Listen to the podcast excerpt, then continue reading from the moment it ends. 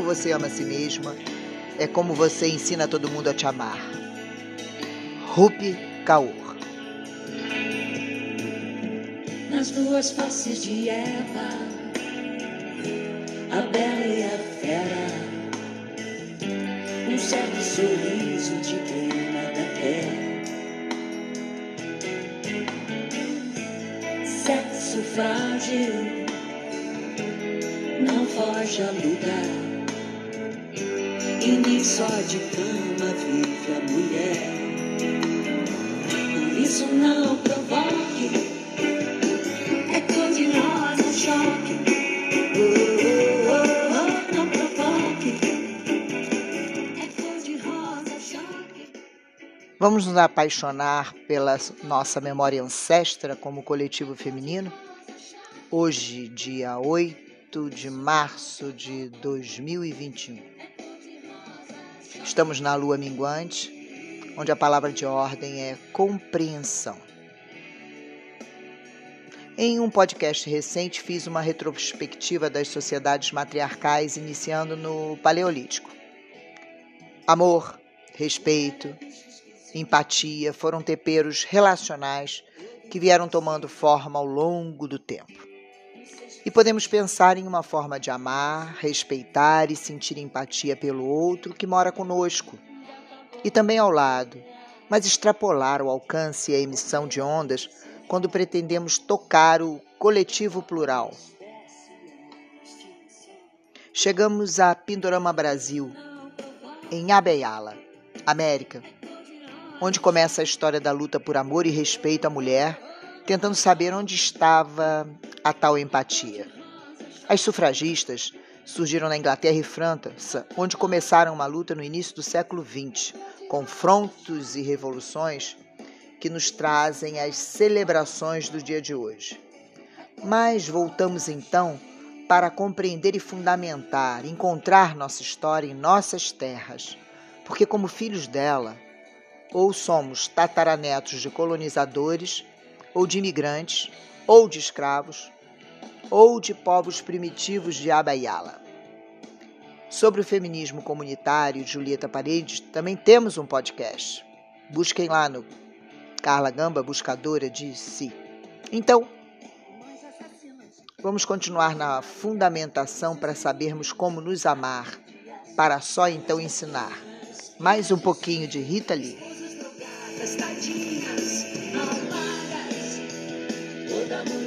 Quer ser amada, toda mulher quer ser feliz, toda mulher se faz de coitada,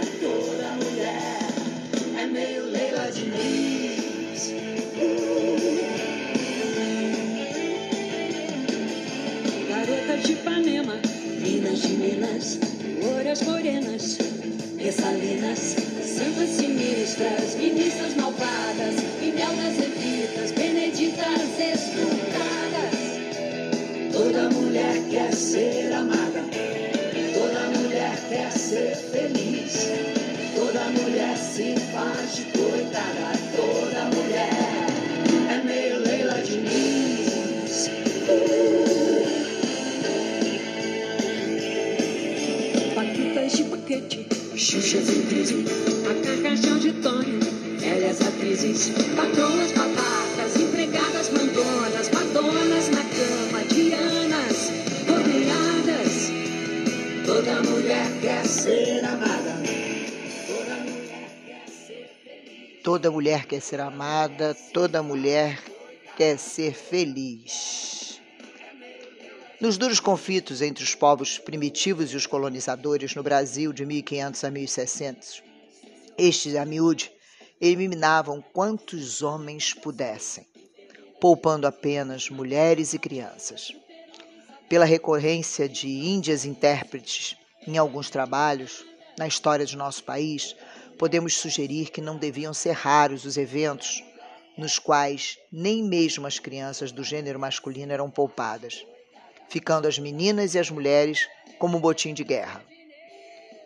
Um dos mencionados episódios nos quais índias e crianças foram aprisionadas ocorreu em 1756, depois de mais um confronto com os caiapós em Goiás, o sertanista João Godoy Pinto da Silveira, João Godoy Pinto da Silveira, sintomaticamente nomeado capitão mor da conquista do gentio Caiapó. Capturou seis mulheres e vinte e cinco crianças. O procurador da Fazenda concordou com a ação do sertanista, mas advertiu sobre a probabilidade das crianças serem tratadas como escravas por aqueles que se prontificassem a criá-las, o que iria contra a lei da liberdade dos índios promulgada no ano anterior à nossa captura. O procurador da coroa concordou com tal advertência e propôs que os colonos encarregados de ficar com as crianças dessem conta delas todos os anos, apresentando-as aos governadores para que estes soubessem como elas estavam e para que, caso alguma morresse, os privilégios dos criadores fossem retirados. Não é improvável que essas medidas tenham ficado apenas no papel, obviamente. Infelizmente, nenhum dos dois procuradores disse nada sobre as Índias. Nem sabemos qual foi o destino final desse grupo capturado. Esse silêncio acerca das Índias cativas aponta para o baixo status atribuído a essas mulheres. Seu destino não importava, nem mesmo no papel. O que significava ser uma mulher indígena na América colonial? Ou melhor, quais os múltiplos significados que acompanharam a tragédia das Índias em diferentes tempos e espaços? De que forma essas trajetórias foram retratadas por cronistas e pesquisadoras. Muitas índias serviram como domésticas nas casas de colonas. Várias delas se tornaram concubinas e há registros de índias que chefiavam a sua própria casa, onde moravam com seus filhos e até mesmo com seus escravos. Na verdade, estamos apenas começando a conhecer o papel feminino na economia como investidoras, consumidoras e forças de trabalho. As prescrições segundo as quais as mulheres não deveriam trabalhar fora de casa, sob a pena de terem sua honra manchada, tinham muito pouco efeito sobre essa população, sobretudo de cor, que vivia em condições econômicas precárias. Assim, mulheres de cor, indígenas, africanas, mestiças, exerciam diversas atividades dentro e fora do espaço doméstico. Eram artesãs, vendedoras de comida, de bebidas alcoólicas, amas de leite, parteiras, costureiras, prostitutas. Enfim, elas podiam transitar com alguma liberdade, mas muito risco de terem seus corpos invadidos e violados. A inserção dessas mulheres indígenas numa sociedade patriarcal não raro as colocou em situações de violência física, simbólica e sexual. Porém, uma interpretação que aborde apenas essas situações de fragilidade e de desempenho de papéis vistos como estritamente femininos não dá conta da complexidade dos significados do que era ser uma mulher indígena na América Latina colonial e pós-colonial.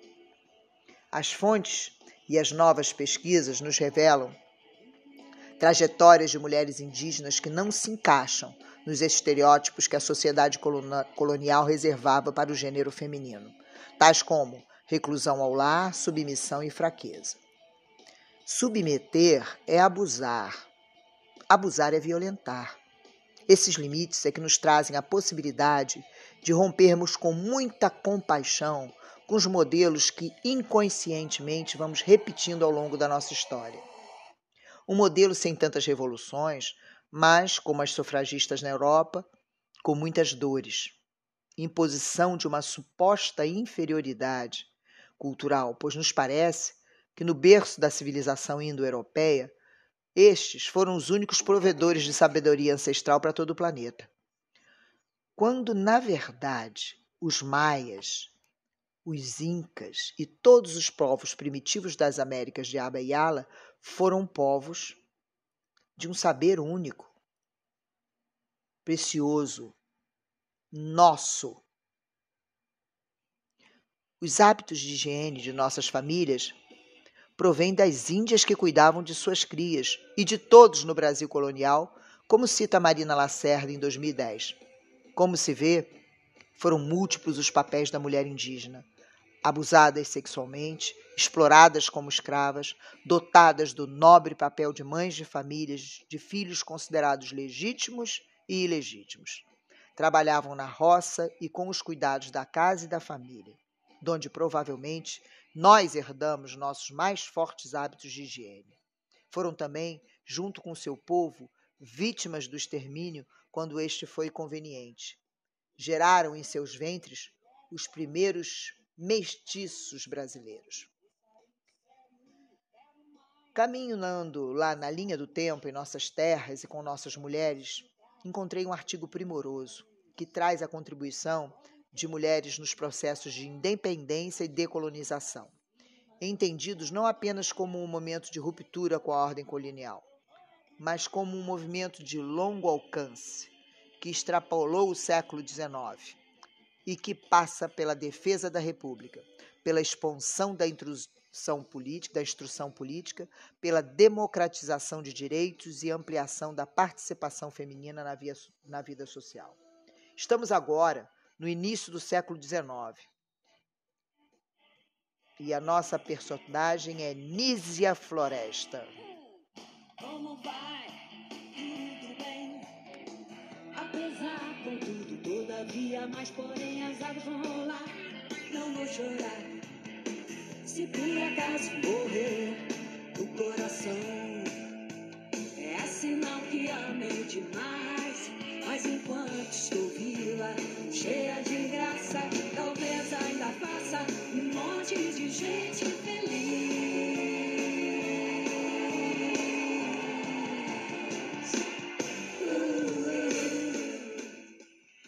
Nízia Floresta. Nossa autora nasceu em 1810, no dia 12 de outubro. Filha de advogado português Dionísio Gonçalves Pinto Lisboa e da brasileira Antônia Clara Freire, no sítio Floresta, em Papari, Rio Grande do Norte.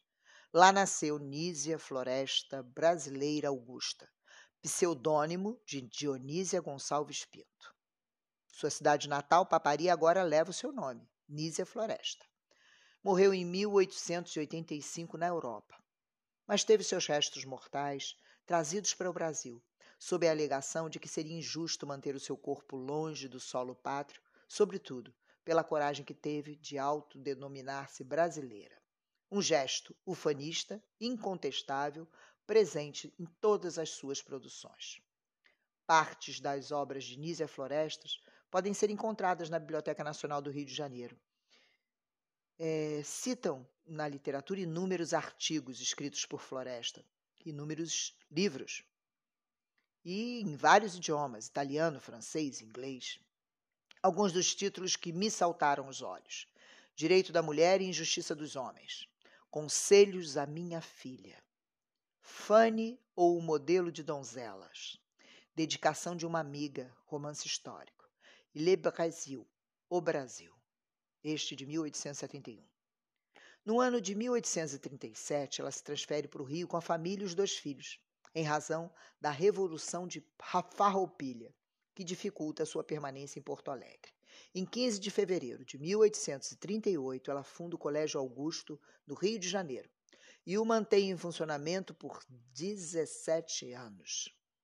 A abertura do Colégio Augusto foi uma oportunidade que ela teve e encontraram colocar em prática a educação para mulheres que defendiam os seus escritos. O Colégio Augusto adotava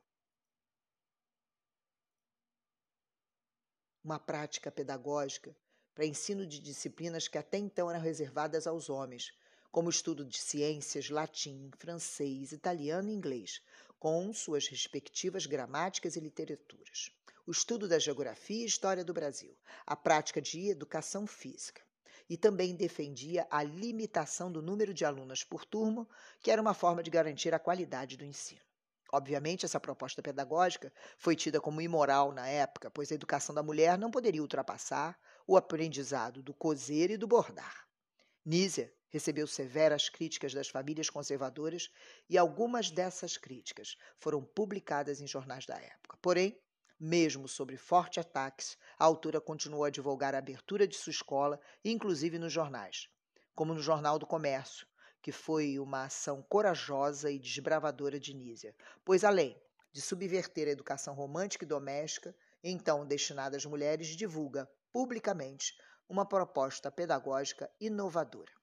Nízia enfrentou críticas e calúnias de seus adversários, simplesmente por se apresentar como diretora de um colégio que oferecia instrução para as mulheres além do permitido pela sociedade conservadora da época. Mas ela não se intimidou diante das ofensas e fez um pronunciamento defendendo a importância da educação das mulheres e apontando a necessidade de superação do conservadorismo da época. Pela atitude de defender o seu posicionamento, Nízia Floresta foi acusada de expressar um comportamento masculino que lhe rendeu severas ofensas pessoais. Vamos a uma das críticas publicadas pelo jornal Mercantil em 1846. As audácias da diretora, seu caráter sui juris, suas ideias já conhecidas em prol da reabilitação da mulher, causaram mal-estar entre as rivais assustadas e entre os catões que aborreciam aquela mulher metida a homem, pregando a emancipação do seu sexo, batendo-se pela extinção da odiosa tirania masculina, escrevendo nos jornais, estigmatizando os senhores de escravos, afrontando desassombradamente seculares preconceitos. O desenvolvimento intelectual das mulheres significa, na verdade, uma superação das trevas, como dizia a autora pois a vida intelectual proporcionaria às mulheres infinitas possibilidades para colaborar na formação de um Estado livre e civilizado. Por toda esta árdua luta pela educação das mulheres, é que podemos considerar Nízia Floresta como uma das pioneiras não só do feminismo brasileiro e latino-americano, mas também na divulgação e formulação do direito a uma educação que respeitasse a capacidade intelectual das mulheres, promovendo a igualdade de direitos, rompendo preconceitos e superando a subalternização historicamente imposta a todas elas, inclusive pela educação.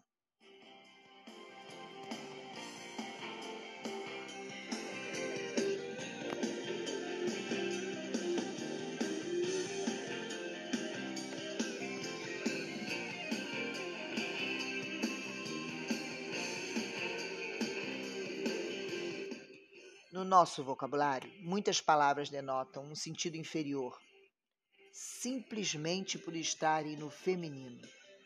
Parecem exemplos bobos, mas introduzem um pensamento sobre essa questão. Cão é o melhor amigo do homem, enquanto cadela é um xingamento vagabundo. É um cara desocupado que não trabalha. Vagabunda é um xingamento relacionado a comportamento sexual. Touro é algo forte. Vaca é um xingamento. Até mesmo quando o homem que faz uma burrada xingamos as mães com palavras de baixo calão, porque atribuímos sentidos tão negativos a palavras no feminino.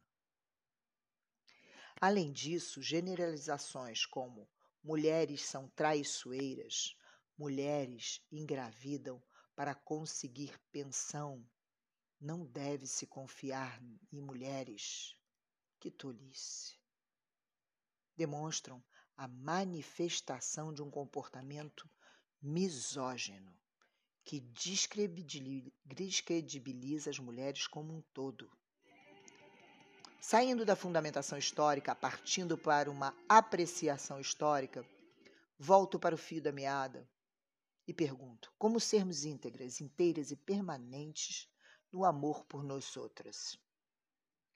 Que coloca em prova a insistência que temos ainda em achar que no coração de homens existem lugares poucos e suponho eu muito valorizados que merecem que nos distanciemos de nossa sororidade para sermos cunhadas, sogras e noras, amigas do marido, amigas do marido da amiga da irmã, enfim, que possamos ampliar o nosso limite de amorosidade curando umas às outras de crenças limitantes, de medos paralisantes que ficaram em nosso passado de colonizadas, dependentes e usurpadas. Agora podemos escolher, podemos poder, sabemos amar para ser e ensinar. Como disse Rita Lee, vamos escancarar os tabus mas nunca revelando os mistérios. Feliz Dia da Mulher.